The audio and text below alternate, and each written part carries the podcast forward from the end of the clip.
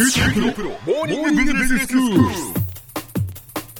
日の講師は九州大学ビジネススクールで世界の経営環境の変化について研究なさっている村藤勲先生です。よろしくお願いします。よろしくお願いします。先生今日はどういうお話でしょうか？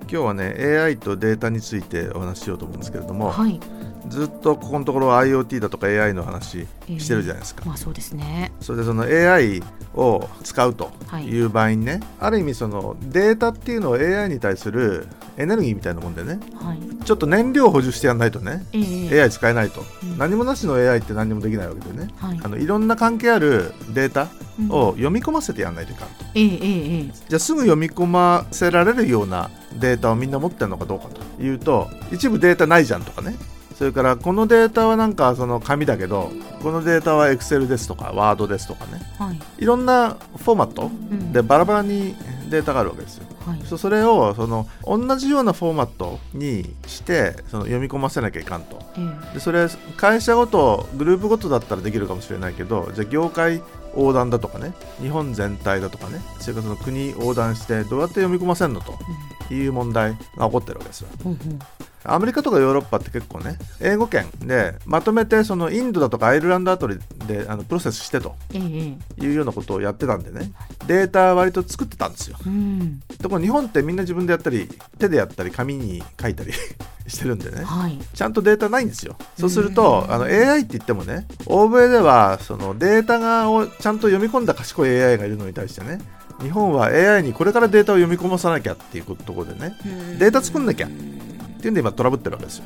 あそうなんですね。各国一生懸命標準化に取り組んでるところなんでね。はい。じゃあ日本もあの標準化だと。うん。でそのデータって言ってもその消費者の個人データみたいなやつとねええ。それから企業が持ってるその工場データみたいな結構違うじゃないですか。はい。で生産現場で出てくるようなデータっていうのは結構付加価値があってね。うん。大変だけどみんな隠すわけですよ。ええ。自分の競争力そのもんなんでねそんなみんなに見せるわけにいくかと。はい。でそんな中でね世界の IoT の戦い。アメリカはあのコンサルティングだとか金融とか強いんだけどうん。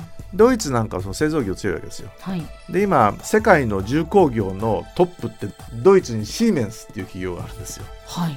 アメリカに GE っていう企業があったでしょ？ええええでずっと GE がトップだと。ええ。ところが GE がねいろんなことで落ちこぼれてきてねはい。今シーメンスが圧倒的なトップなんですよ、うーんなんでかっていうとねはい。シーメンスってその15年くらいで事業ポートフォリオの半分くらい入れ替えたんですよ。ええ。でリスクがあるやつは外すと。はい。例えば半導体みたいなね、ええ。あのいろんな時に上がったり下がったりするやつはやめてね。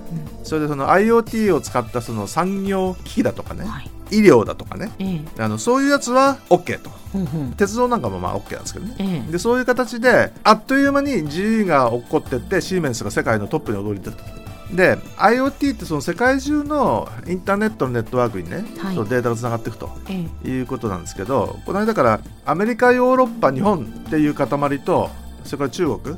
中国はあの BAT って何だか知ってます？アリババと A はアリババ A ではアリババですね。B は？B はなんだっけ？バイドゥ。あバイドゥそうです。バイドゥ。アリババテンセントと。あテンセント。そうですそうです。うんそれが それが中中国でね。である意味その国と BAT がねええ。個人のあらゆるデータをはい。無償で一生懸命集めてると、うん。16人くらいのデータがどんどん BAT に集まってくると。はい。国がそれを使う。でそれに対してアメリカの GAFA って知ってますよね？はい。グーグルアマゾンフェイスブック Facebook アップル。そうですね、はいよかったです。よくやりました、はい。そういう意味でその GAFA 対 BAT みたいなね、ええプラットフォームを持ってるねはい。超大国としての,、ええ。そのアメリカとか中国ってあるわけですよ。でそのアメリカにそのヨーロッパと日本がそのくっついてってると。うん。ただ完全にはくっついていかなくてそのアメリカと中国が戦ってる中で EU と日本がくっついてるとかね。はい。あんまり超大国の2カ国で決められてもなんなんでね、ええ。EU と日本でそのデータの標準化みたいなのしようとかね、ええ。そういうような動きもまあ起こりつつあるわけですよ。で前からその AI ロボットチームが人間の仕事を取っていくみたいなはい。話してたでしょ？そうですね、そういうのもある一方でねうん。人間の仕事を拡張する動きってのもあるんですよ。AI とか IoT を使ってね。例えばどういうことですか？例えばパワースーツって知ってます？あああの重い荷物をこう持てるようになるとかっていう、運動力がパワースーツを着てると介護現場で強化されるはいはいはいはい。それからヘッドマウントディスプレイって知ってます？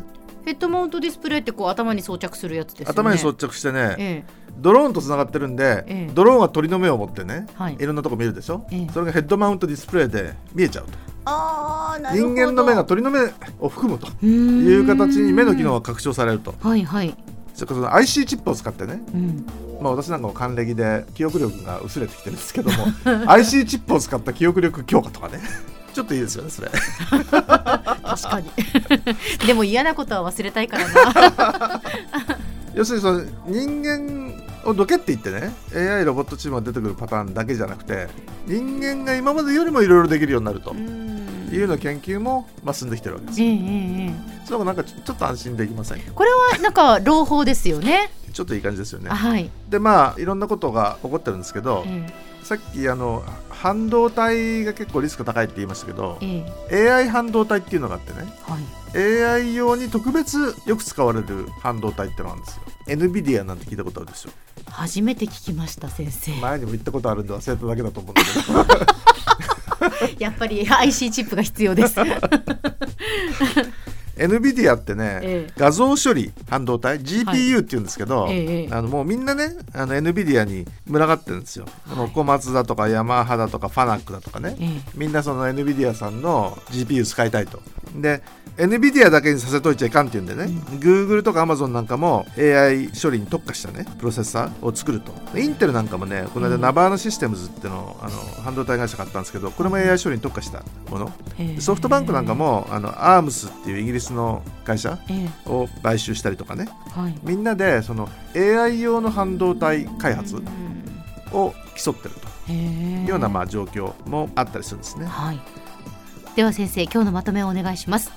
第4次産業革命とかね IoT に向けて AI をどのように倫理規制しようとかねそれからデータの流通をどうしようかっていう戦争が始まってて AI を使おうとするとデータを読み込ませなきゃいけないわけですけどそのデータをどうやって集めて標準規格を作ろうかというんでその日本企業としてはちょっと戸惑ったり他と提携してねできるだけ広いグローバルスタンダードを作ろうという動きにあの出始めてると。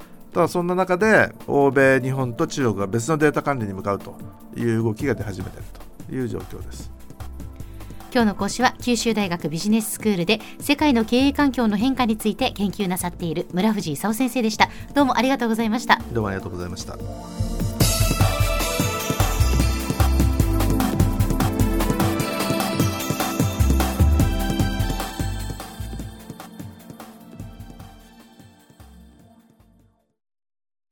QT プロは通信ネットワーク、セキュリティ、クラウドなど QT ネットがお届けする ICT サービスです。